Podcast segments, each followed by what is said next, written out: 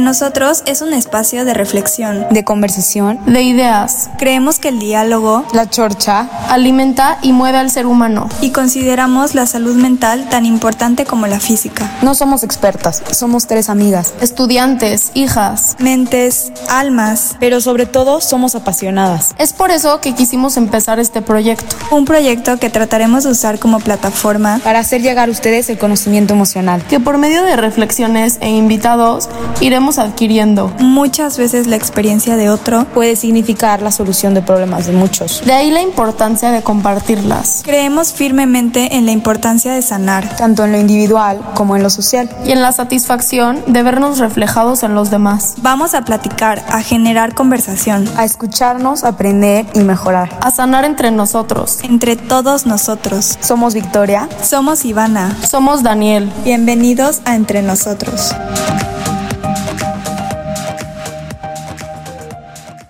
Hola, bienvenidos a nuestro primer capítulo. ¡Qué emoción! Este capítulo se llama El mundo se detuvo, úsalo a tu favor. Y así como el nombre lo dice, es lo que queremos lograr en ustedes, que usen a su favor toda la situación que estamos viviendo, aprender a sacarle el mayor provecho que creemos nosotras que es mucho, mucho lo que le podemos aprender y mucho lo que podemos crecer ahorita en este tiempo para tener un poquito más de noción sobre las emociones, la salud mental, los sentimientos, invitamos a Marta Rubí, que es una psicóloga que nos va a ayudar aquí a despejar muchísimas dudas, muchísimos temas y pues nada, Marta, muchísimas gracias por estar aquí, por tomarte tu tiempo y ayudarnos a dejar este granito de arena. Hola chicas. Pues yo soy Marta Rubí Morales y soy, como ya dijo Ivana, soy psicóloga y soy psicoterapeuta y es un placer estar eh, en este encuentro con ustedes y con todas las personas que nos van a estar escuchando. Gracias por la invitación. No, gracias a ti por acompañarnos y por estar aquí con nosotros. Eh, aparte en esos tiempos tan difíciles y tan raros, eh, creo que es importante, creo que hablar de cómo manejar los sentimientos negativos, ¿no? De cómo sobrellevar todos estos sentimientos y emociones. Bueno, pues lo primero que me gustaría decir y aclarar es que en realidad no hay sentimientos ni emociones negativas. Todas las emociones en realidad son emociones adaptativas, funcionales y naturales. Y esto me gustaría subrayarlo.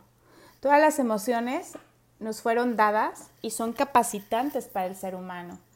Y están ahí y son parte de nuestro bagaje. ¿Para qué creen? Justo para momentos de retos como estos. Todas las emociones nos fueron dadas para la sobrevivencia humana. Justamente yo creo que esos sentimientos al final quedan súper mal vistos por el tema de no saber manejarlos, porque cuando a ti te llega el miedo, automáticamente parece que tu cerebro eh, lo ve como algo negativo, entonces terminas por desbordarlo, entonces obviamente genera consecuencias negativas porque lo, manejaste mal, no lo supiste interpretar, no supiste interpretar qué es lo que te estaba queriendo decir, la alerta que te estaba queriendo poner, entonces obviamente pues lo acabas viendo como algo negativo que realmente pudo haber sido positivo. Yo pienso que las emociones pueden venir en paquete, o sea, no siempre, pero a veces cuando no sé, empiezas sintiéndote triste pues de la nada ya no solo estás triste, sino que estás triste y enojado, ¿sabes? Y realmente no sabes por qué y no le encuentras mucho sentido, porque ya ni siquiera es el sentimiento original. Entonces yo creo que eso es lo que pasa cuando estamos muy negados a reconocer un sentimiento solo porque tenemos esta idea de que es malo. Yo sí, exacto, como dicen, pienso que lo importante es darle la importancia en ese momento para saber por qué lo estamos sintiendo, ¿sabes? O sea, el origen de ese y poder darle un propósito, o sea, cumplir con el propósito por el que lo estamos sintiendo y aprender. Oye, Marta, yo creo que una de las emociones que está más presente ahorita en esta situación que estamos viviendo es el miedo, ¿no? ¿Qué nos podrías contar de esta emoción? El miedo, tan difamado en estos momentos, en realidad tiene una función adaptativa. A mí me encanta decir que el miedo es el gran cuidador de la vida. No, aparte creo que no solo es el miedo, o sea, todo el mundo también está súper enojado, súper frustrado, porque justamente como dijiste Vic, creo que nadie, o sea, son tantas emociones y tantos sentimientos revueltos al mismo tiempo que pues no sabes ni por dónde. Sí, sí, sí, y yo creo que todo esto de estar recibiendo tantas emociones de golpe eh, está rompiendo todas las estructuras que nosotros tenemos dentro que se encargan de manejar nuestras emociones, ¿no? Obviamente, pues como nosotros las alimentamos o las trabajamos o les damos importancia, pues funcionan mejor. Pero ahorita, ante esto que nunca antes habíamos sentido, pues esta, esto también se descontrola, ¿no? Entonces yo creo que justamente hay que darle la importancia que se le, que se le debe de dar, no dejarlo pasar porque ahorita la incertidumbre la tenemos todos, ahorita no sabemos si esto va a durar una semana, que entonces tal vez no nos haga mucho ruido arreglar todo esto porque dices, bueno, una semana lo soporto y de ahí ya regreso a mi día a día, ¿no? Pero pues no sabemos si va a ser un mes, no sabemos, no sabemos ahorita nada. Entonces yo creo que ante la incertidumbre, mejor aprovecharlo, trabajar porque igual es algo que te sirve para toda la vida. Justo es lo que está sucediendo en este momento. Tenemos un montón de emociones, las cuales todas son humanas, y en este momento eh, se están cayendo muchas de nuestras estructuras en el cerebro y las emociones están vueltas locas. Pero la verdad, ya pensándolo más a fondo, yo sí veo una verdadera oportunidad para aprender ciertas herramientas que igual y te cambian la vida, ¿sabes? O sea, realmente sí, no queremos estar en esta situación, eso es muy cierto, pero tenemos la opción de sentarnos, tenemos el tiempo para reflexionar y pues ir pensando cosas que igual y antes no hacíamos y ahorita estamos viendo más claras porque tenemos el tiempo y la paciencia para verlos, pero eso depende de nosotros, depende de nosotros sentarnos e ir creando todas estas herramientas que estamos mencionando no solo para enfrentar esta situación, sino para enfrentar todos los problemas que vamos a tener, porque al final somos humanos, la vida va cambiando y no siempre vamos a enfrentarnos exactamente a las situaciones que queríamos. Oye Marta, y de todo esto que estás hablando de gestionar las emociones y cómo manejar todo esto pues que estamos sintiendo, ¿cómo podemos profundizar? O sea, ¿cómo podemos hacerlo? Para poderlas gestionar me gustaría que ustedes me ayudaran entonces a identificar cuál es la función equilibrada de cada emoción. Por ejemplo, ¿Cuál se les ocurre que es la función del miedo? Yo creo que el miedo es una emoción que desencadena un mecanismo de, supervivencia en donde tiene como función el alertar, ¿no? O el prevenir. Exacto. La función del miedo es la protección saludable, ¿sí? Pero más que nada es precaución saludable. ¿Ok? ¿Y cuál se imaginan ustedes que es la función del enojo? Yo creo que es como un mecanismo de defensa, ¿no? Eh, sentirnos enojados. A mí se me hace impactante que obviamente yo como todos odio sentirme enojada, pero se me hace súper interesante que nunca analizamos, cuando sentimos enojo, nunca, nuestro primer pensamiento no es, a ver, ¿por qué estoy enojada?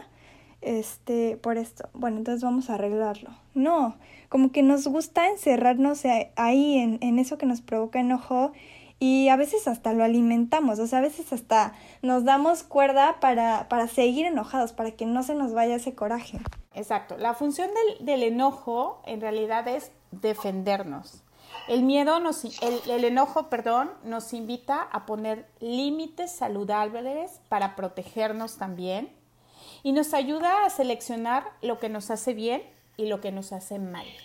Sí, sí, sí, yo creo que justamente esto de interpretar las emociones es súper relevante porque al final las estas llegan a nuestra vida con un propósito, o sea, nunca pasan indiferentes.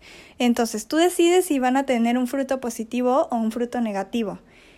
Y yo creo que es fundamental pues aprender a interpretarlas, darnos eh, esta oportunidad de sentirlas, de respetar que las estamos sintiendo, aunque sea tristeza, aunque sea agobio, pero entonces al sentirlas poder saber qué es lo que nos están pidiendo, qué es lo que quieren sacar de, de provecho y permitírselos. Creo que la tristeza es, es una de estas y, y para mí es súper importante saberle sacar lo positivo que trae la tristeza porque yo creo que siempre, siempre la tristeza trae un fondo positivo y si la sabemos interpretar y si la sabemos manejar, es una herramienta de crecimiento, es una herramienta de crecimiento para cualquier persona.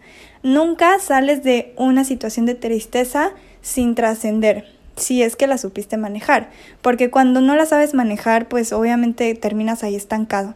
Sí, definitivamente yo creo que la que debe estar más difamada es la tristeza, ¿no? Pero bueno, es que realmente nadie se levanta un día y dice, bueno, hoy quiero estar triste. Pero la verdad es que es justo por eso, o sea, es trabajo difícil sentarte en tu cama y decir, bueno, me siento triste, pero realmente ¿por qué? ¿Sabes? O sea, no es solo que hoy fue un mal día, o sea, igual y hay algo detrás de esto que estoy sintiendo.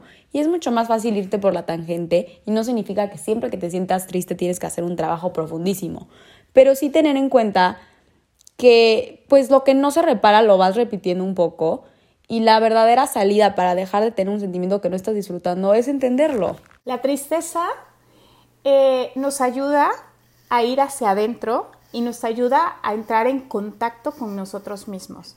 La tristeza es una invitación para hacer un trabajo interno. Por eso la gente que está triste, si se dan cuenta, se aísla, quiere estar solita. Y la tristeza nos ayuda a estar en contacto con nuestros sentimientos, conocernos, reconocernos. Y es la que nos muestra como esos, esas áreas de oportunidad donde podemos seguir creciendo, evolucionando como personas. Está súper interesante eso, Marta, de que cuando las personas están tristes se aíslan y pues empiezan a reprimirse muchísimo. Y creo que justamente al contrario, cuando estás alegre y cuando estás feliz, pues dejas de hacer introspección en, en, lo absoluto, o sea, se te va la onda y se te olvida y estás pues como que viviendo el momento. Y creo que también cuando estás alegre es importante pues hacer trabajo de cómo me estoy sintiendo, por qué me estoy sintiendo así. Claro, y curiosamente pues coincide con la situación que estamos viviendo. Estamos todos aislados y no, no estoy diciendo que te vayas como, ay, bueno, como ya estoy aislado voy a estar triste. No, para nada, sino ir tomando un poco lo mejor, lo que te pueda aportar cada una de las emociones que estamos mencionando y todas las emociones que estén presentes en sus vidas. Y con ellas ir creando un proyecto no solo para estos meses, sino un proyecto de vida, un proyecto de vida un poco más emocionalmente consciente que te haga sentir más plena. Exacto. Un miedo con el volumen máximo se puede convertir en una fobia, se puede convertir en una histeria, se puede convertir en una ansiedad, se puede convertir en muchísimas cosas que limitan la vida. Pero ¿qué pasa si a ese mismo miedo le bajo todo el volumen y ya no tengo miedo? Y entonces no me queda, pero ni una rayita de miedo. Cuando nosotros le bajamos todo el volumen al miedo, se convierte en peligro y entonces me arriesgo y entonces ya no tengo las medidas sanitarias y entonces no me importa andar en la calle y entonces pues no tengo miedo, ¿no? Entonces si se dan cuenta, así cada una de estas emociones que han sido difamadas como negativas tiene una función saludable si están equilibradas. Y lo mismo pasa con el estrés. Yo no sé, ustedes se han notado que la gente está súper estresada. Sí, obviamente, yo creo que ahorita por donde le veas hay estrés, cada uno de alguna manera tenemos algún estrés. Eh, yo creo que es lo más normal del mundo ahorita sobran temas para estar estresado. Crisis económica, eh, me puede estresar contagiarme, me puede estresar que un familiar mío se contagie, no sé. El estrés ahorita yo creo que está muy, muy, muy presente. Y bueno, el estrés es otra de las, de las, de los sistemas de supervivencia que han sido super eh, difamados y que están mal vistos, pero me encantaría explicarles qué es el estrés. El estrés es en realidad un mecanismo biológico al servicio de la sobrevivencia. ¿Y qué quiere decir el estrés? El estrés es nuestro cuerpo trabajando a todo lo que da. Es el cuerpo y la mente y todo nuestro sistema sobre revolucionado para ponernos a salvo. Entonces, desde este reencuadre positivo, el, el estrés no es malo, pero ¿qué pasa con nosotros los humanos? Lo que realmente es malo es que no sabemos relajarnos. Por ejemplo, un animalito cuando escucha un ruido se estresa, es decir, su cuerpo se sobrerevoluciona para echarse a correr si es que confirma que hay peligro y ponerse a salvo. O bien, si se da cuenta que no hay peligro, se relaja. Nosotros los humanos somos completamente diferentes. Nosotros los humanos lo que hacemos es que, aunque encontremos la solución, seguimos estresados. ¿Les ha pasado? Sí, Marta, justo con lo que dices yo me siento súper identificada porque muchas veces pues ya puede estar a lo mejor todo perfecto o tú crees que ya está todo perfecto, pero siempre piensas en la posibilidad de que no, y algo malo va a pasar y ¿por qué todo está tan perfecto? Claro, yo no sé si soy yo o, o es muy normal, pero sí me pasa mucho que tengo un plan tan fijo que cualquier cambio, pues sí me da cierto miedo. O sea, sí preferiría que se quedara todo como lo tengo en mi cabeza. Pero claro que eso no está bien porque es una tontería. O sea, las circunstancias no solo dependen de nosotros. Y pues hay que tener en mente que no van a salir las cosas siempre como pensamos. Pero eso puede significar cambios buenos. Puede significar cosas mejores que igual sin ese cambio nunca hubieran pasado. Algo que también veo muchísimo es que hay mucha gente que dice como, no, es que va demasiado bien todo, algo tiene que pasar. Y sí tenemos que quitarnos un poco esta mentalidad porque ni es imposible ser siempre feliz, ni los cambios van a significar siempre cosas malas, para nada. Sí, exacto. En la vida moderna y en la vida actual estamos tan acostumbrados a, estos horarios, a ir y a correr, que antes de que nos podamos relajar ya cayó el otro estrés encima y otra cosa en que pensar y otra cosa en que estresarnos y entonces no nos podemos relajar aunque encontremos la solución. Y la otra diferencia con los animalitos es que ellos cuando se dan cuenta que no hay solución, sueltan el control y se relajan. Por ejemplo, si un animalito cae en una trampa, eh, lucha a todo lo que da y su cuerpo está eh, sobre revolucionado para escapar.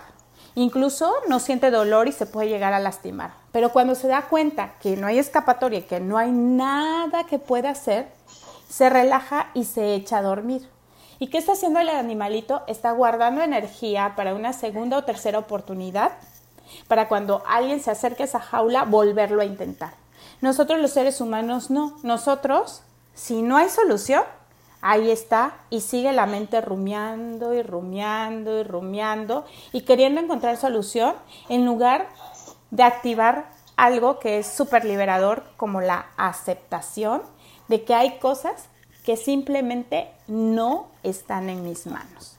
Entonces, el estrés en sí es un mecanismo, esto lo quiero subrayar porque quiero como eh, dignificar al estrés un poco y entender que es este mecanismo de sobrevivencia y, y decir que no es malo. Lo malo es que se traba el segundo mecanismo que es el de la relajación. ¿Y qué es la relajación? No es otra cosa más que volver a nuestro funcionamiento normal y natural una vez que o encontramos soluciones o nos dimos cuenta que no hay soluciones. Sí, yo creo que es súper importante saber marcar esta línea de en cualquier cosa que nos pase, en cualquier situación, cuando hay que aprender a soltar lo que no está en nuestro control, lo que nunca estuvo en nuestro control, y cuando hay cosas que sí están dentro de nuestro control. Yo creo que este es el ejemplo perfecto eh, ahorita con lo que estamos viviendo.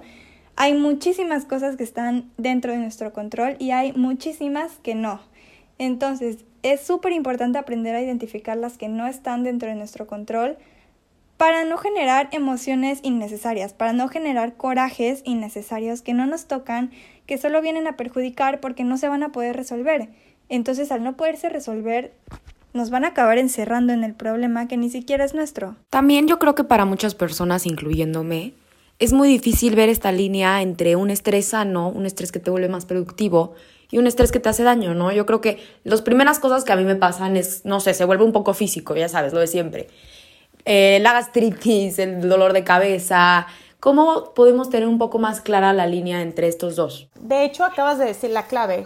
Cuando empezamos a tener esas señales en el cuerpo, por ejemplo, cuando no estoy durmiendo bien, cuando ya tengo eh, cuando ese estrés se está convirtiendo en otras muchísimas cosas como eh, taquicardia o eh, dolores de cabeza o insomnio o un montón de cosas, entonces se está queriendo decir que me estoy sobrecargando.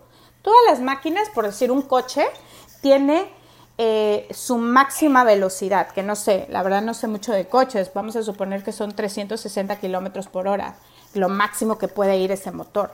Pero ¿qué pasa cuando un corredor de coche, si es que fuera de, estos de Fórmula 1, le, le, da más o lo sobre, lo sobre revoluciona no solamente su capacidad máxima, sino le exige de más. Pues seguramente ese coche se le tronará el motor, le fallará el freno, qué sé yo. Repito, no sé mucho de coches, no sé por qué elegí esta metáfora. Pero bueno, es una forma de explicarlo. Y seguramente ese coche se va a empezar a caer a pedazos, ¿cierto? ¿Por qué? Porque lo estamos llevando más allá de su límite. Entonces, esa es la señal cuando ya el estrés no está cumpliendo su función saludable. Otro tema que a mí se me hace súper importante tocar ahorita, eh, que estamos pues en esta reflexión, es sobre que obviamente eh, conforme van pasando los días nos está afectando esto, ¿no? A mí en lo personal ya hay días en los que amanezco súper irritada o tal vez amanezco bien, pero cualquier cosita me pone del peor humor, ¿no? Y yo creo que esto eh, a mucha gente le va a empezar a pasar, si no es que ya le está pasando y es normal y no está mal porque es una consecuencia, ¿no? Que hay que aprender a manejar. Pero justamente esto es lo que quiero tratar, cómo aprender a manejar esto, más bien cómo no dejar que influyan este tipo de sentimientos en nuestro día a día, porque a mí se me hace súper perjudicante que un día yo amanezco eh, con un sentimiento de desmotivación por toda la nube de negatividad que estamos viviendo y entonces dejarme llevar por esto y si yo tenía un plan de hacer ejercicio, de sacarle lo mejor al día, lo dejo de hacer porque me dejo encerrar por este problema, por este sentimiento que tal vez lo puedo dejar a un lado y puedo continuar y va a desaparecer. Entonces quisiera profundizar más sobre esto que creo que puede ayudar mucho. Y sabes qué, yo creo que también es un buen momento para ser tolerantes, o sea, yo creo que hay que aceptar que ni todos los días son buenos, ni todos los días van a ser malos, pero sí, por ejemplo, si hoy me levanté de súper buenas. Entonces, igual y si veo que alguien está de malas y está haciendo su berrinche o lo que sea, pues me lo puedo aguantar un poco, ¿sabes? O sea, porque sé que igual y hoy me desperté muy de buenas, pero igual y mañana va a ser la otra persona quien me aguante a mí, ¿sabes? O sea, creo que es una cuestión de empatía y eso es lo que va a hacer muchísimo más fácil la convivencia. O sea, no convivimos solos y por eso mismo creo que tenemos que empezar a apoyarnos en esas cosas. Una de las cosas que hay que decir aquí es que esto es normal y está bien sentirlo. ¿Sí? ¿Qué pasa? Nosotros tenemos un centro de control que es del tamaño de una nuececita y que está en medio de nuestro cerebro y se llama cerebro límbico o sistema límbico. El sistema límbico es el responsable de muchas de las funciones y estas funciones son en su mayoría emocionales. El sistema límbico está a cargo de la motivación. El sistema límbico define el tono de nuestras emociones y este volumen que es o más alto o más bajo. El sistema límbico filtra los acontecimientos externos y les da un significado. Pero el sistema límbico se alimenta del del vínculo social. Los seres humanos somos sociales por naturaleza. Entonces, en este momento, el hecho de estar aislados y no poder tener vínculo social está afectando ese sistema límbico. Así como nuestro cerebro le manda información a nuestro cuerpo, el cuerpo también le manda información al cerebro. Entonces, este aislamiento y esta falta de vínculo social está afectando, justo como tú lo defines, Ivana, y a mucha gente la está desmotivando, a mucha gente le está causando tristeza, a mucha gente pues simplemente eh, le puede estar afectando el sueño, a mucha gente, incluso el sistema límbico, que, que ahí también está el tálamo y el hipotálamo que controlan el hambre, el sueño y un montón de funciones básicas, se puede estar afectando el sueño, el hambre. Entonces, una de las cosas que yo diría es que necesitamos ser muy compasivos con nosotros mismos. Y está bien si en este momento me da un poquito de más hambre y como uno que otra cosita que se me antoja por ahí. Porque como no estoy teniendo vínculo y como no estoy yendo al exterior, eh, nosotros como somos seres eh, de la naturaleza vamos a buscar la homeostasis. ¿Y qué va a hacer el sistema límbico? Bueno, pues va a buscar otras maneras de satisfacción. Y puede ser que se me antojen más algunos chocolatitos y yo me los coma. Y entonces ahí es donde no tengo que ser tan exigente ni tan inflexible en este momento. ¿Por qué? Porque está bien que yo le dé ese chocolatito, porque acuérdate que el sistema límbico controla el hambre y puede ser que esa hambre y que ese chocolate esté como ahí a la mano para compensar y darme un poquito de satisfacción y de alegría. Entonces, ¿qué tenemos que hacer? Bueno, pues esto es súper normal. Es normal que de pronto estemos desmotivados. ¿Qué tenemos que hacer? Una, vivir en el aquí y el ahora. Y la otra es despertar un sexto sentido que todos tenemos, que es el sentido del sentir. Y es, es, el sentido del sentir no es otra cosa más que estar en contacto conmigo misma y eso, aunque se escuche redundante, es sentir qué quiero ahora, qué quiero en cada momento. Ya quiero despertar, quiero hacer ejercicio y recordar que lo que está bien para unos no necesariamente tiene que estar bien para otros.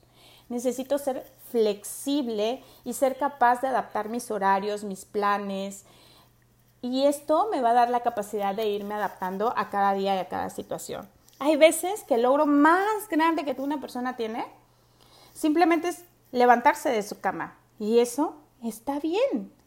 Para las personas que están enfermas y contagiadas hoy por hoy, el logro más importante es seguir respirando. Y eso está bien. Entonces, ¿qué es lo que yo necesito hacer? Flexibilidad, aquí y ahora, paciencia y respeto. Mucho respeto también por lo que el otro está haciendo. Hay, una, hay algo que yo quiero decir y que a mí me parece sumamente importante. Y es recordar que todos estamos haciendo lo que podemos, lo mejor que podemos, como podemos. Y eso hay que saberlo respetar. Ok, claro. Entonces, por un lado, es súper importante saber que nuestra rutina se vio muy alterada y que podemos darnos ciertos lujos por eso. Pero mi pregunta es, ¿cómo puedo saber yo cuando no me estoy dando lujo, sino que más bien me estoy tirando al piso y estoy dejando de hacer cosas solo porque pues me da flojera, porque no tengo ganas? ¿Cómo puedo yo evitar las consecuencias que tiene la falta de motivación, el no cumplir con mi rutina? ¿Cómo puedo saber cuál es la línea entre estos dos? La brújula es el sentido del sentir. Y si eso te da paz mental, paz emocional, salud física, esa es la brújula. Entonces ahí está bien. ¿Me explico? Por eso decía, yo les voy a hablar de mi caso. Yo soy una persona que se la pasa trabajando eh, todo el día y que lo que más anhelo cuando estoy trabajando es poder dormir la siesta, a la cual no me puedo dormir porque tengo que regresar a mi consultorio. Entonces, si en este momento yo me digo, no, pues no puedo dormir siesta porque estoy abandonando y porque ya no voy a ser productiva. No, ese es un momento de desacelerarnos. Para mí, este es un momento de dormir esas siestas tan anheladas que, han, que he estado deseando por años y años y años. Pero a lo mejor habrá gente que, por el contrario, que este es el momento que por fin encontró para hacer ejercicio porque su día a día no se lo daba o ese es el momento que encontró para cocinar rico y saludable porque en otro momento ha tenido que llevar y desayunar en topper en su, en su trabajo el desayuno, la comida y la cena. Y este es el momento que se le da para guisar. Lo que tengo que hacer es no compararme con nadie y tomar de eso que estoy viendo y de lo que estamos bombardeados eh, lo que me sirve y lo que no me sirve como el sistema digestivo dejarlo afuera y adaptarlo a mí. ¿Cuál es el límite? Es sencillo, conecto conmigo y me pregunto, ¿esto me da paz? ¿Mentalmente? Sí. ¿Me siento bien emocionalmente? Sí. ¿Me siento bien físicamente? Sí. ¿Se siente bien mi alma y estoy contenta o esto me da un poquito de alegría?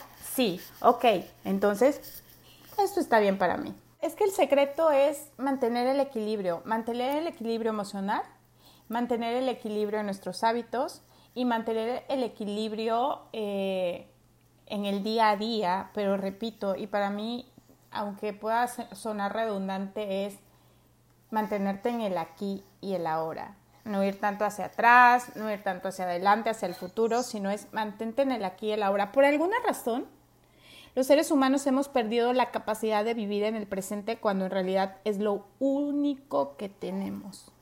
¿Por qué hay tanto pánico? ¿Por qué hay tanta ansiedad? ¿Por qué hay tanto estrés desbordado? ¿Por qué hay tanto miedo desbordado?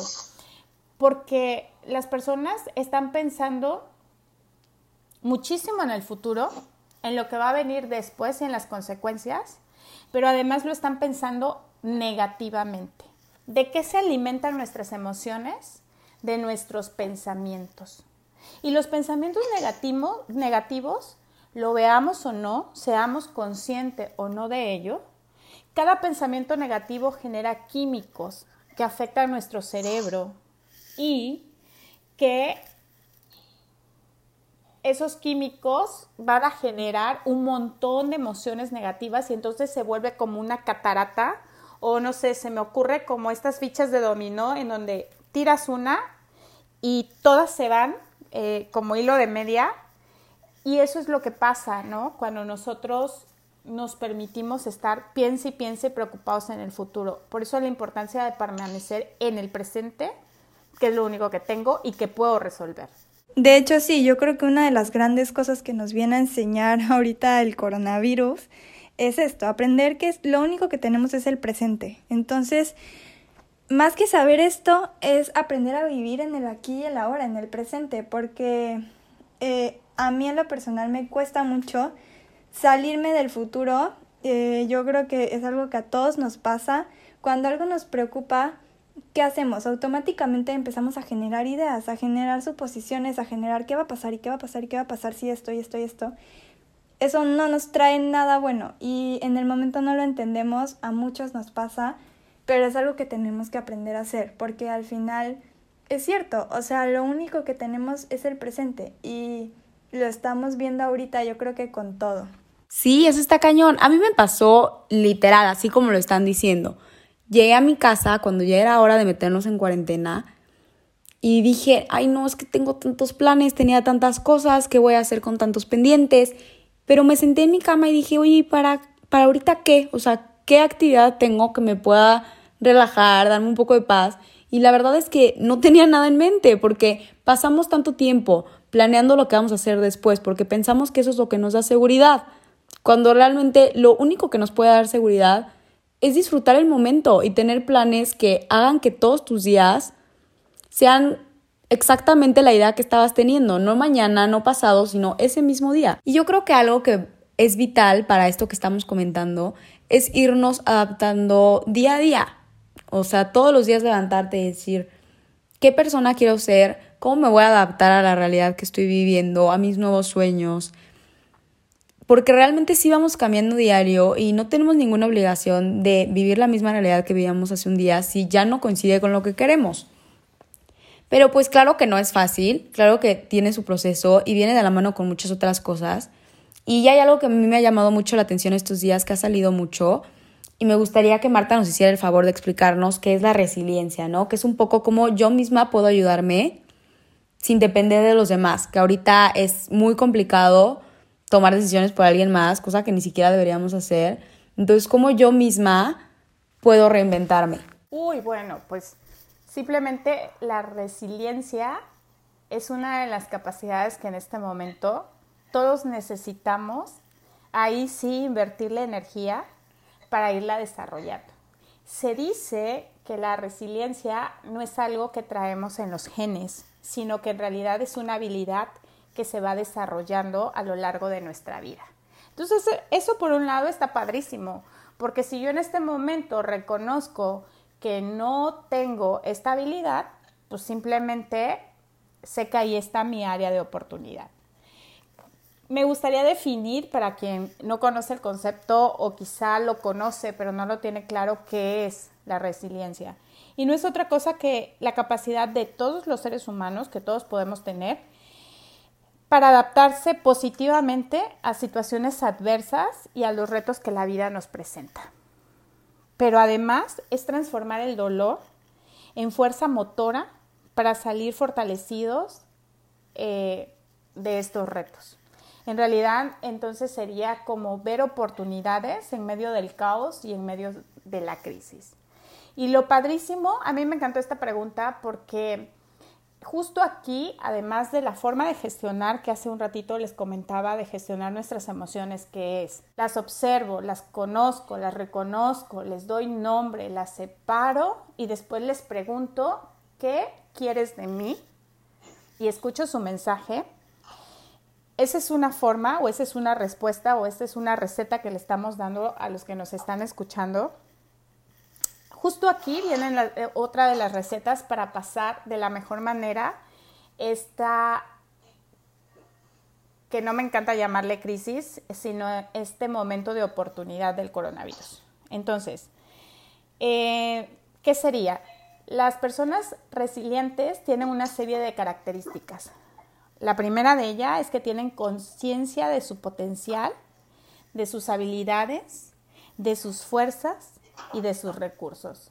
Entonces, si en este momento alguien se está dando cuenta que está con las emociones desbordadas y que el volumen de su miedo está altísimo y que el estrés le está haciendo que se caiga a pedacitos y que tiene un nudo de emociones atorados en el pecho que no le permite respirar y que le está causando taquicardia y que no puede dejar de pensar negativamente, por ejemplo, esta es una receta.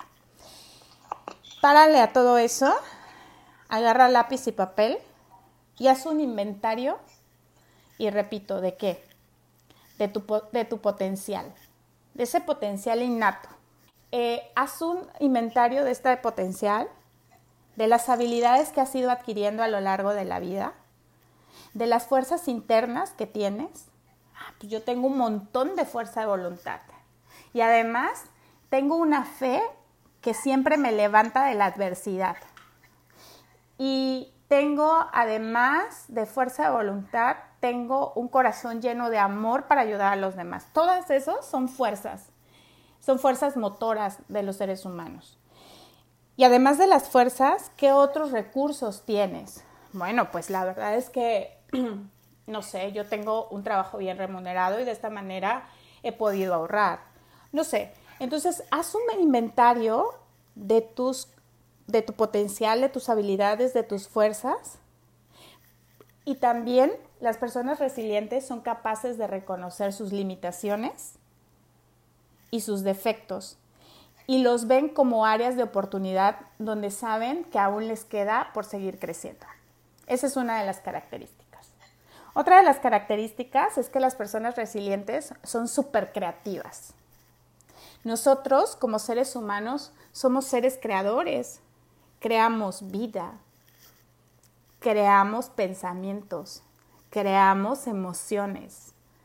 Todos somos súper creativos, pero cuando yo lo focalizo positivamente, se vuelve una característica de resiliencia.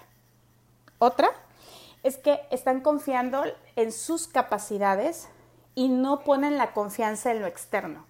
¿Qué es confiar en mis capacidades? ¿Qué puedo hacer yo? Uno de los temas universales que yo trabajo, no importa el motivo de consulta por el que llegue alguien, es la responsabilidad de mi bienestar, de tu bienestar. Entonces, una persona resiliente sabe que la responsabilidad de su bienestar es de él, de ella. Y confía, por lo tanto, en sus capacidades y no se está quejando de lo que no está haciendo el gobierno no se está quejando de lo que no están haciendo los demás o no está viendo lo que sí están haciendo los demás. Una persona resiliente está confiando en sus, como ya sabe y conoce su potencial y también sus limitaciones, confía en lo que sí puede hacer. No, y está cañón, porque pues hoy en día te metes a redes y está todo este bombardeo de clases de spinning, clases de yoga, de meditación, de ser positivo, de ser esta persona súper, hiper, ultra productiva, cuando pues realmente no, o sea, de tener que hacer algo, pues nadie tiene que hacer nada, o sea, está bien el no hacer nada y está bien el puedo echar la flojera porque me la merezco, porque simplemente quiero echar la flojera, entonces pues creo que aquí es cuando entra todo el carácter de, pues de la persona resiliente. Sí, y justamente por esto que comentas, a mí se me hace que esta es una de las mejores habilidades que podemos desarrollar ahorita, a pesar de que no es algo nato. Creo que como cada quien va decidiendo cómo va a manejar lo que está sucediendo y cada proceso será tan válido como el otro, pues sí es momento de fijarnos en nuestro propio proceso y ver cómo lo podemos hacer lo más llevadero y lo más pues constructivo posible, ¿no? Exacto. Y además hace rato yo dije una frase que a mí me encanta, pero que no es solamente una frase, es una gran reflexión, que es recordar que todos estamos haciendo lo mejor que podemos, como podemos, como nos sale. Y entonces, si yo me vuelvo flexible ante esto y, y respeto y después dejo de poner la atención hacia afuera y la pongo hacia mí y me hago responsable de mi bienestar, puedo incluso volverme un agente de cambio con mi ejemplo hacia los otros. ¿No? Entonces, esta característica de la gente resiliente es, es, es padrísima. La otra es que ven las dificultades como oportunidades. ¿Sí? Para, mucha gente este momento puede ser momento de crisis, pero para otros puede ser momento de creces. Dice eh, uno de los métodos con los que yo trabajo, que allá afuera no, no pasan cosas ni buenas ni malas. En la vida pasan cosas. El coronavirus no es bueno, el coronavirus no es malo. Lo que está sucediendo actualmente no es bueno, no es malo, es. Los que les ponemos la carga positiva o negativa somos nosotros. Esto de la carga positiva y negativa que tú le pones a las situaciones, a mí se me hace un pilar en la vida de, todos nosotros, porque al final para mí eh, la vida está compuesta de situaciones. Nuestra historia se va componiendo por situaciones y no solo por las situaciones. Nuestra historia se va formando por cómo nosotros le damos sentido a lo que nos va pasando y nosotros podemos darle un sentido muy positivo o un sentido muy negativo. Entonces, ¿para qué estamos hechos todas las personas? Para trascender, para ir creciendo, obviamente, no para estar estancados. ¿Y qué pasa cuando a lo que nos va pasando le damos un sentido negativo? Nos estancamos, no crecemos. Entonces, yo creo que por eso es un pilar, porque es súper importante aprender a, a ver en qué puedo crecer, en cada cosa que me pasa, en cada cosa del día, en cada cosa que parece un problema, en qué me está ayudando a crecer, cómo le puedo sacar esa carga positiva, ese fruto que me viene a traer, porque de fondo todo te viene a traer algo. Sí, yo estoy totalmente de acuerdo contigo, Ivana. Creo que esto es algo que independientemente de quién seas, si lo viviste, te va a marcar tu vida. Entonces nosotros tenemos ahorita en nuestras manos el poder para decidir qué tipo de recuerdo queremos tener. Si queremos recordar este tiempo como pues un tiempo súper difícil, emocionalmente terrible y que aparte no le dimos ningún tipo de valor constructivo, o si realmente queremos tomar el tiempo en nuestras manos y a pesar de que la situación es difícil, lograr crear algo de este tiempo que se nos está dando. O sea, decir, fue un tiempo complicado, pero durante este tiempo yo construí una mejor versión de mí mismo y eso fue lo que lo hizo valer la pena. Las cargas positivas o negativas las ponemos nosotros y lo mismo está sucediendo ahora. Yo tengo ese punto de elección. Yo elijo cómo veo esto. Entonces, en los momentos de crisis es cuando nosotros podemos ir hacia adentro y evaluar mi carácter y evaluar mis áreas de oportunidad. Y si en este momento yo le estoy viviendo con mucho miedo, yo voy a propagar miedo. Pero si en este, en este, momento está saliendo el carácter de cada uno, si en este momento yo estoy lleno de serenidad, yo voy a contagiar de serenidad. Entonces, repito la frase, eh, este puede ser un momento de crisis o puede ser un momento de creces.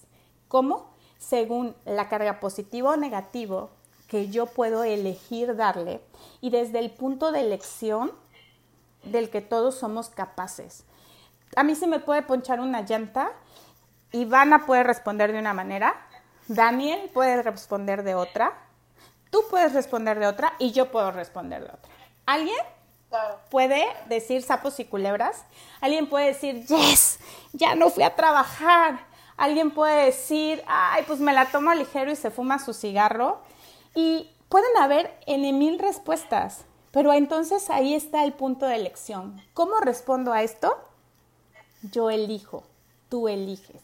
Y yo creo que también eh, la manera en la que la gente que nos rodea, la gente que con la que convivimos responde ante todo esto, ante lo que le va pasando, va influyendo un poco, porque al final al final la manera de pensar de quien tú dejas que ah, influya en ti, pues obviamente va a influir en ti, ¿no?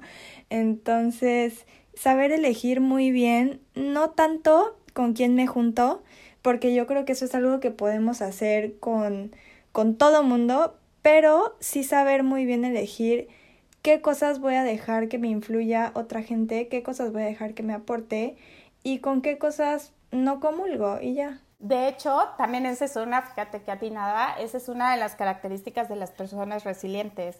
Las personas resilientes cuidan mucho con quien se llevan y cultivan amistades que estén en el mismo canal. A lo mejor habrá personas que, con las que yo no puedo evitar, porque a lo mejor yo no elegí y mi papá por su eh, background y por todo lo que le ha tocado vivir se ha hecho súper negativo y no está consciente de cómo esto le afecta su realidad y puede afectar mi realidad. Pero entonces ahí el secreto está en saber tener límites emocional, no solamente el límite eh, social, sino el límite emocional y mental de saber decir hasta dónde son las ideas de mi papá, dónde termina él y dónde empiezo yo, dónde termino yo y dónde empieza él, ¿no? Y entonces, pero desde este punto de elección, sí yo puedo decir, si me engancho a discutir con él si algo es negativo y lo feo que va a estar y decirle, ya papá, eres bien negativo o no, o simplemente decir, ok, pa, darle la vuelta y platicar con mis amigas de cómo le vamos a hacer para salir de esta, de que este es un momento de cambio y con quién sí invierto mi tiempo, mis ideas, mi energía y mi amor y, y mis planes. Entonces, esa es otra de las características de las personas resilientes, rodearse de personas con actitud positiva. Otra de las características es que las personas resilientes son objetivas, es decir, no niegan los problemas, no dicen no habrá crisis económica, no, no lo niegan.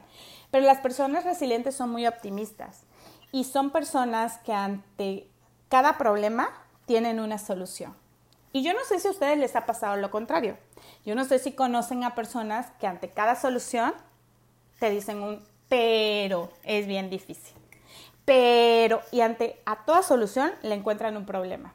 Las resilientes son todo lo contrario. A todos los problemas dicen, bueno, pues si esto tiene un problema, entonces seguro tiene una solución. Y si no la tiene, como decíamos con el estrés, pues sueltan el control. Me relajo porque no me toca a mí. Yo me hago cargo de lo que sí me toca. Bueno, ahora que ya escuchamos un poco más de la resiliencia y su importancia en estos momentos, a mí me encantaría que Marta nos comentara un poco sobre acciones que podemos hacer en nuestro día a día que nos vayan volviendo un poco más resilientes y que de esta manera podamos sobrellevar mejor estos momentos y todos los momentos difíciles que tengamos por delante. Una de ellas, y por la que yo empezaría, es hacer el inventario del potencial que llevo dentro. Es cambiar la mirada, dejar de ver afuera para mirar adentro, dejar de ver lo negativo para ver lo positivo. Y además de esa lista de potencial que, que tengo, que ya dije que es potencial, las fuerzas, las habilidades que he ido adquiriendo a lo largo de la vida, también yo haría una lista de agradecimientos de todo lo que sí tengo y no he perdido a pesar de, ¿no? La otra sería flexibilizarnos. Las personas resilientes, por ejemplo, son flexibles. Las personas resilientes son capaces de ajustar su horario, ajustan sus planes, ajustan eh, sus metas. Ojo, no renuncian, se flexibilizan. Ok, no puedo dar consultas presenciales, bueno, pues las doy en línea. Ok, eh, no puedo quizá eh, conectarme a tal hora porque el internet está fallando, bueno, pues no pasa nada, nos conectamos después. ¿Sí? Entonces, flexibilizarme, que era un poco de lo que ya hablamos. ¿Hasta dónde me flexibilizo y me quedo en la cama? ¿O me sigo exigiendo y hasta dónde comerme el chocolate lo veo como, híjole, ya fallé y me sigo comiendo mal. Entonces, ser flexible sin renunciar a la meta. No sé si contesté tu pregunta. Pues creo que eso es todo. Creo que aquí concluye nuestro primer capítulo entre nosotros. ¡Qué emoción! Esperamos que les haya gustado mucho, que de cierta manera los hayamos podido ayudar en algo. Y a ti, Marta, muchísimas gracias por estar aquí con nosotros, por acompañarnos y por darnos esta información que a nadie le cae mal y que ciertamente ayuda. Es momento de hacer alianzas y yo agradezco muchísimo la oportunidad de poder hacer esta alianza con ustedes y poder aportar un granito de arena. Ya sea que nos hayan escuchado una, dos o tres personas, si esta conversación genera bienestar y mejora de alguna manera la salud mental y emocional de una sola persona, entonces podemos sentirnos satisfechas porque Así esta conversación ya cumplió su misión. De verdad, muchas gracias a las tres y fue un placer conocerlas.